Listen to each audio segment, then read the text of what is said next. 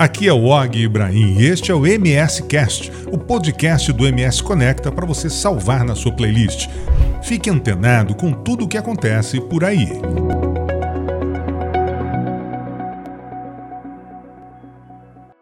Olá, caros seguidores e leitores da revista CG City, também quem acompanha o MS Conecta. Esse é mais um podcast do nosso grupo, o MS Cast. E hoje nós vamos falar sobre economia. É um tema que muita gente não domina, mas a gente vai tornar esse tema um pouco mais didático para você entender o que acontece com a economia do nosso país.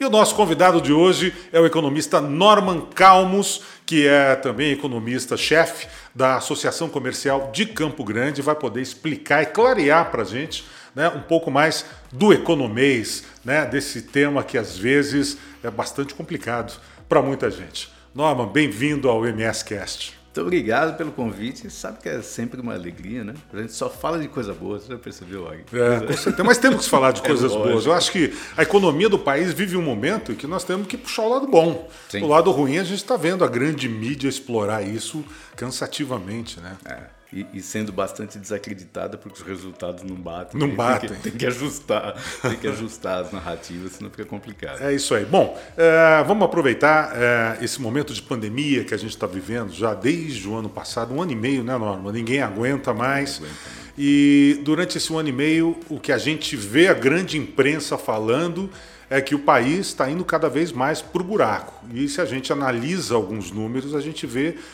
parece que não é bem assim, né?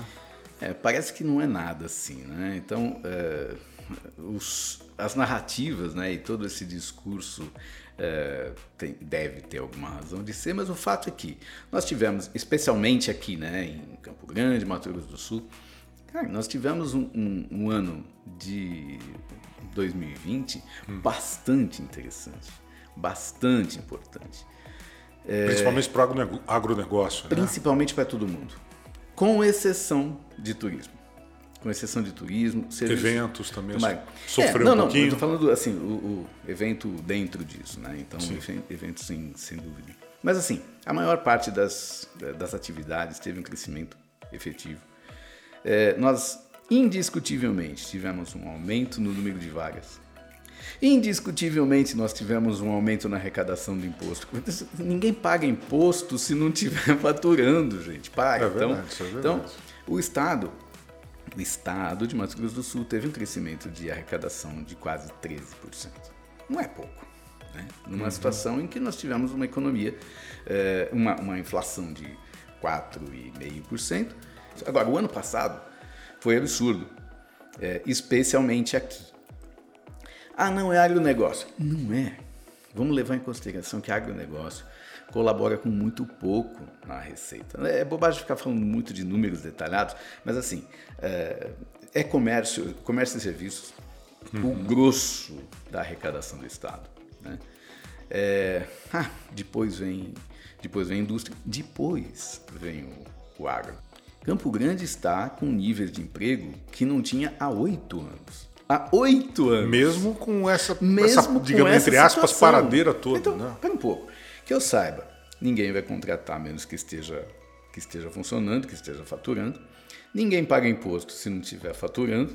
Então, é, é muito complicado para quem está nessa torcida contra. É muito difícil, muito, muito complicado a gente levar assim, é, assim mudar é, o discurso, a menos que seja colocando fogo em estátua do Borba Gato. Essa, essa é outra história. Aí muda. Mas o, a que, que você atribuiria, então, essa, digamos assim, essa melhora, ou pelo menos a esse crescimento da nossa economia, mesmo assim num momento em que muitos setores enfrentaram dificuldades? Tem muita coisa aconteceu. É, o Brasil, especialmente por conta de uma ação muito rápida e absolutamente inovadora do Ministério da Economia, colocou dinheiro na ponta, sem qualquer o intermediário. O né? auxílio emergencial. Na ponta, o que, que é? Assim, em quem está gastando. No final das contas, quem faz economia de uhum. verdade é quem está lá na. Quem está é o consumidor. Quem né? tá, é, é, o consumidor. Então, essas pessoas tiveram dinheiro, elas entraram no mercado elas entraram no mercado, elas não estavam no mercado. Elas voltaram, elas entraram no mercado. Então, Quer dizer, muita gente não tinha renda, passou a ter Isso. 600 reais ali Isso. durante quase o ano todo. Parece né? pouco? Não, 600 reais nessa massa é um negócio muito significativo. Então, a primeira coisa foi isso. Nós tivemos uh, uma, uma ação muito efetiva do Ministério da Economia. Depois, em função disso e em função é, de uma, uma reforma significativa que nós tivemos na, na, nos arranjos políticos, as coisas começaram a funcionar, começou a fluir mais dinheiro para o governo. Uhum. E as obras começaram a acontecer também, obras de infraestrutura e tal. Bom, pega um pouco. As pessoas começam a ver, e o, o ser humano não é, é matemático. Ele, ele, ele funciona a partir de expectativa. Ele começa a ver isso até um pouquinho. O vizinho está indo bem, o outro está indo bem. A coisa começa a funcionar. É, quer saber, eu vou comprar. Né? E vende. Compra e vende. Ele começa a ficar confiante.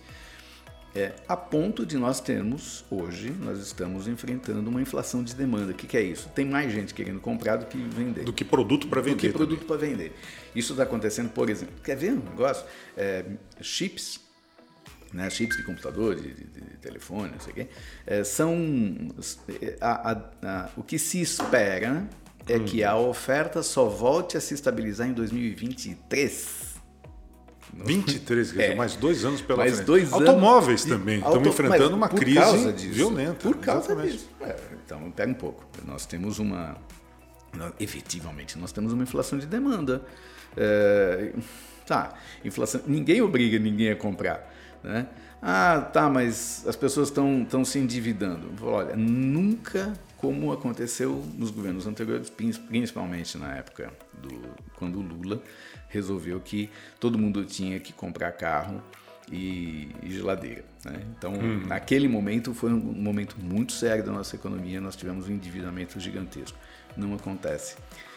Problemas essa história. Não é tudo, nós não temos, é, não temos poupança. O Brasil não tem poupança. E a poupança do ano passado, no ano passado, caiu ainda Sim, mais. Claro. É, se considera, de uma forma geral, se considera que nenhuma economia consegue crescer de forma sustentável se ela não tiver mais de 22% de, economia, de, de poupança. 22% do seu PIB em poupança. Uhum. Nós temos 13%. E aí, dançou. Quase a metade. aí dançou. E, Aí, e, o que, que pode, quais são os reflexos disso? O reflexo é que, bom, para começo de conversa, não tem dinheiro. Quando você não tem dinheiro e quer fazer alguma coisa, o que, que você faz? Empréstimo. Empréstimo. Bom, essa é uma possibilidade. A outra coisa, você é, convida alguém para ser sócio. Como não tem sócio no Brasil, convida alguém de fora para ser sócio da brincadeira. Bacana, né? Então, só que Aí sócio do governo, você fala, né? Sócio, não, não, sócio da economia de uma forma da geral. Economia. Eu tenho um ótimo projeto, mas eu não tenho dinheiro para fazer. O que, é que, eu vou fazer? Traz empresas de fora para investir fora. aqui. Investimento, é, o que se chama de FDI, de é, investimento direto é, do estrangeiro. É, a primeira coisa que a gente precisa ter para isso é ambiente. Favorável. Isso. Política estabilizada. Política, jurídica, principalmente. A economia. Nossa, a, a, a economia, crescente. a economia está, você percebe que a economia está andando. As pessoas estão lá, estão comprando de máscara, mas elas estão comprando. Sim, tá, o consumo ah, consumo está tá, tá ocorrendo, existe, não parou. É, o consumo existe. O ano passado, o que cresceu não foi necessariamente, não foi só o consumo, o consumo também cresceu, mas cresceu investimento em máquina em máquina e equipamento, que é a máquina e equipamento é aquele equipamento que é comprado para fazer outras coisas. Sim, que produz, então, né? Que alguma produz. coisa. Então, estamos falando de investimento, efetivamente. Sim. A economia se move a partir das expectativas. Os agentes econômicos se movem a partir disso. Por quê? Porque nós somos agentes econômicos. Se a gente acha que está tudo bem, a gente vai lá e gasta. Se não, se a gente está com medo de perder o emprego, a gente não vai gastar. A gente segura a onda. Segura né? a onda, sabe? Ô, Nami, então, assim, dando uma pontuação para essa questão da economia, de 0 a 10, como é que você classificaria a economia nesse momento de pandemia que nós estamos hoje? Sete. Sete. Sete. Tá, tá bem acima tá da bem, média, tá, tá acima, estamos bem. Está acima da média. É, não, assim, porque a despeito de qualquer coisa, as coisas estão andando. Problemas que a gente tem já que estão e, e impressionantemente estão sendo é, enfrentadas. A reforma tributária, Então, a reforma tributária. Bom, agora, agora o Senado está ressuscitando uma proposta de unificação dos impostos. É, não é a proposta que eu acho que deveria ser uhum. interessante, mas assim, não importa. O fato é que estamos falando a respeito de temas que eram tabus. É, nós, nós sabemos que. E mexer em alíquotas, impostos, impostos de renda, e, e agora está tudo em pauta, né? Pior do que alíquota é pensar em simplificar. Porque o que você tem de burocracia para controlar a arrecadação, o que se gasta com a burocracia. Na hora que você simplifica, não é que o brasileiro não queira pagar imposto. É que é muito difícil. É, é muito complicado. Então, para. Nessa situação, se a gente consegue simplesmente dar uma ajeitada para que seja fácil, que as pessoas não tenham que gastar mais tempo pagando, pagando imposto do que trabalhando, já melhorou muito nós já melhoramos. Por isso que eu falo. Temos condições de melhorar Temos, ainda mais.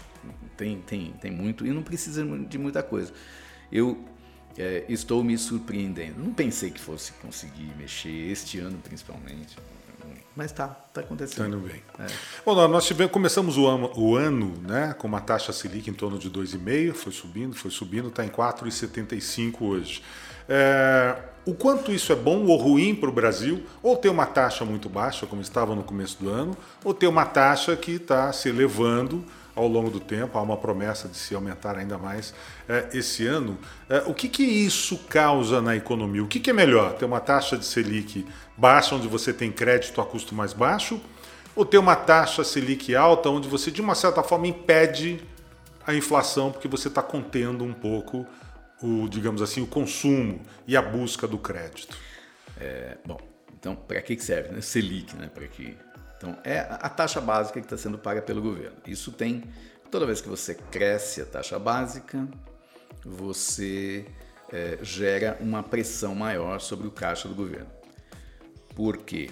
É, o governo leva, leva do nosso bolso direto, sem qualquer coisa, uhum. sem discussão. Ele leva um terço do que a gente produz. A gente produz um terço. Nós estamos acima do Canadá, dos Estados Unidos, da Colômbia, do Chile, do México. Bom, que eles, estão abaixo, abaixo disso. Mas tá bom. O problema é que esses, esse terço que eles levam, que o governo leva, não é suficiente. Então ele tem mais 8 pontos percentuais do PIB que são comprometidos com juros uhum. sobre as dívidas. Né? Então é uma bola de neve.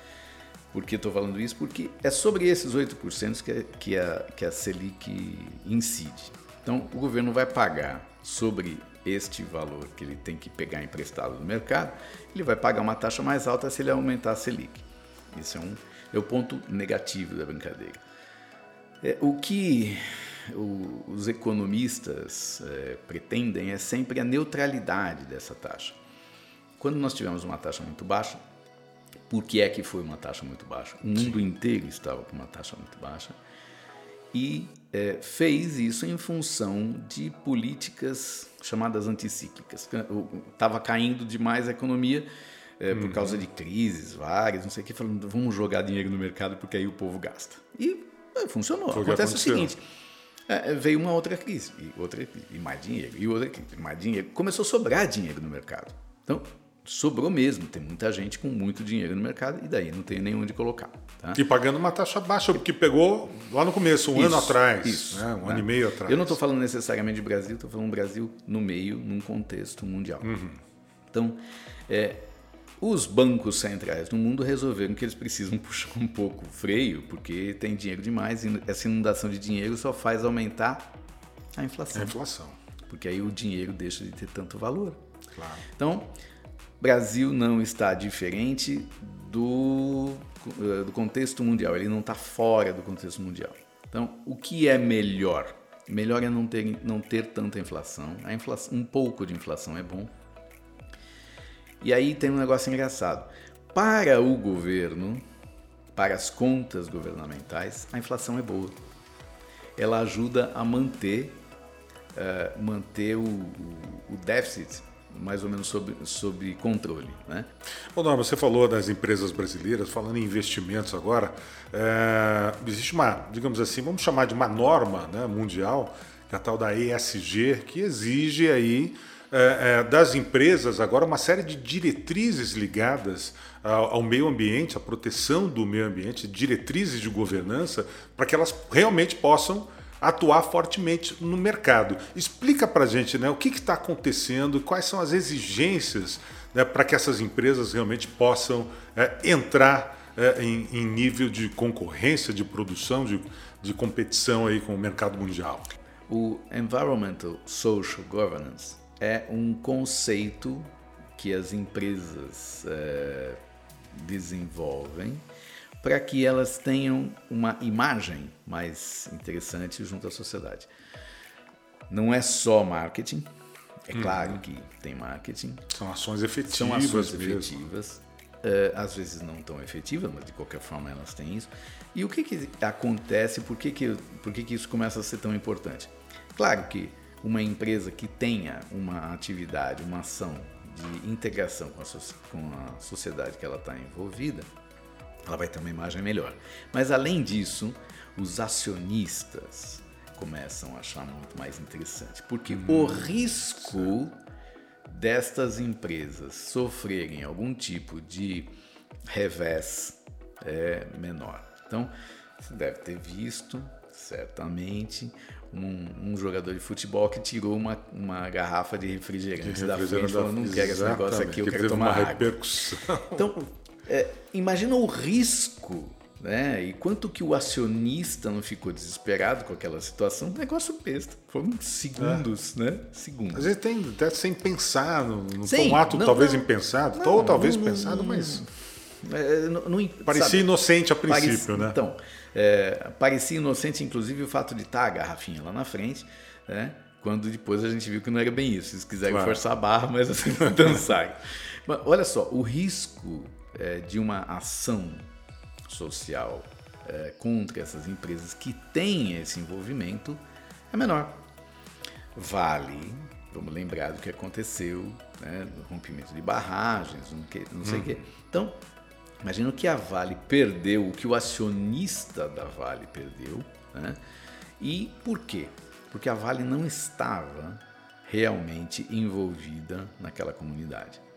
Então, é, Ações ambientais. Empresas que levem em consideração o meio ambiente, que levem em consideração as cadeias produtivas locais, que levem em consideração a, os dados abertos e que mostrem para a sociedade o que elas estão fazendo, essas empresas é, terão um risco menor de serem atingidas por problemas desse tipo. Então, ok, eu não quero correr risco, eu prefiro colocar o meu dinheiro aqui nesse tipo de coisa do que é, em uma outra que não, não faça esse tipo de, de ação. E, e, essas empresas serão, terão a oportunidade de serem melhores vistas, né? Daqui para frente, ah, olha, essa empresa tem um envolvimento ambiental Sim. bacana, desenvolve um projeto aqui e tal. Vamos né, focar nessa empresa, que isso pode acontecer. Né? Sim, isso não chegou ainda. Algumas coisas não chegaram ainda. Ferramentas como crédito de carbono, que a gente tem aqui teoricamente, mas no mundo já são muito desenvolvidas.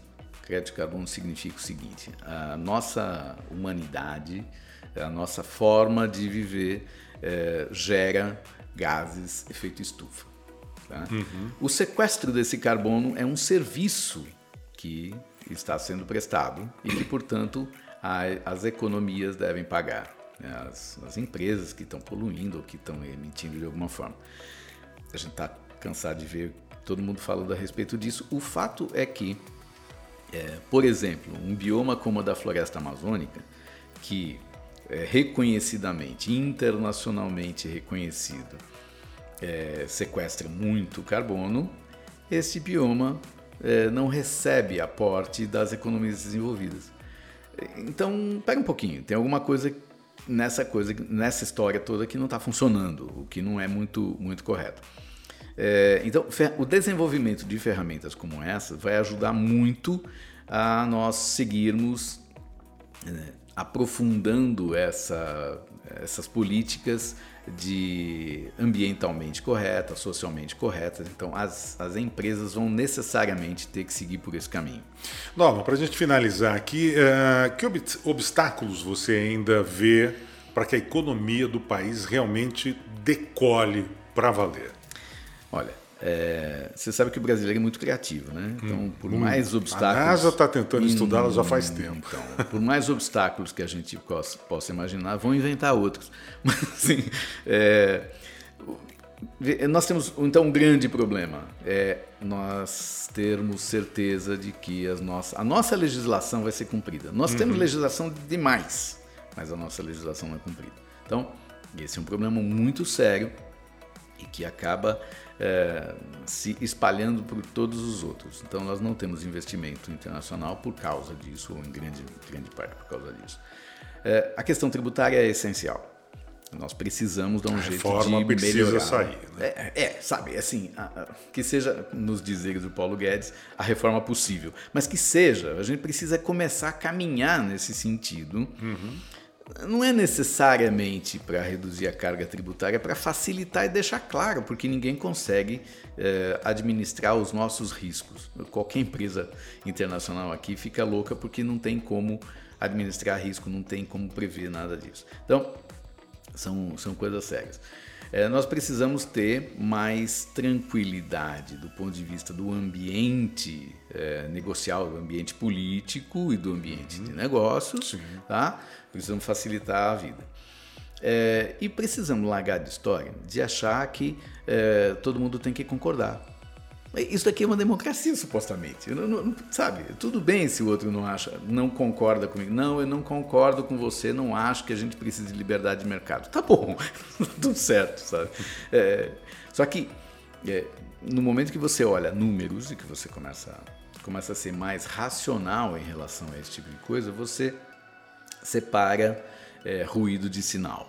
Né? Então, ok, é, tem gente que não gosta, que faz uma confusão danada, que quebra vitrine, que tal. Tá legal.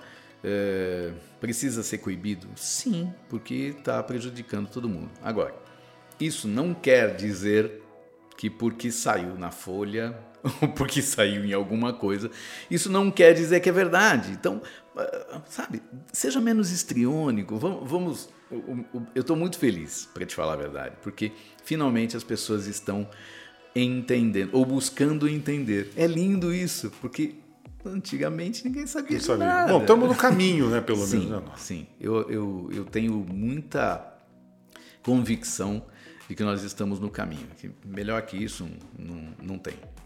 Então é isso aí, minha gente. Esse foi mais um MS Cast com você, trazendo aqui o assunto economia com o economista-chefe da Associação Comercial de Campo Grande, Norman Calmos. Obrigado, Norman, pelo bate-papo. Outra vez eu que agradeço. Estamos aí. vamos, vamos melhorar esse negócio. Vamos lá. E até a próxima com mais um MS Cast, o podcast do MS Conecta para você.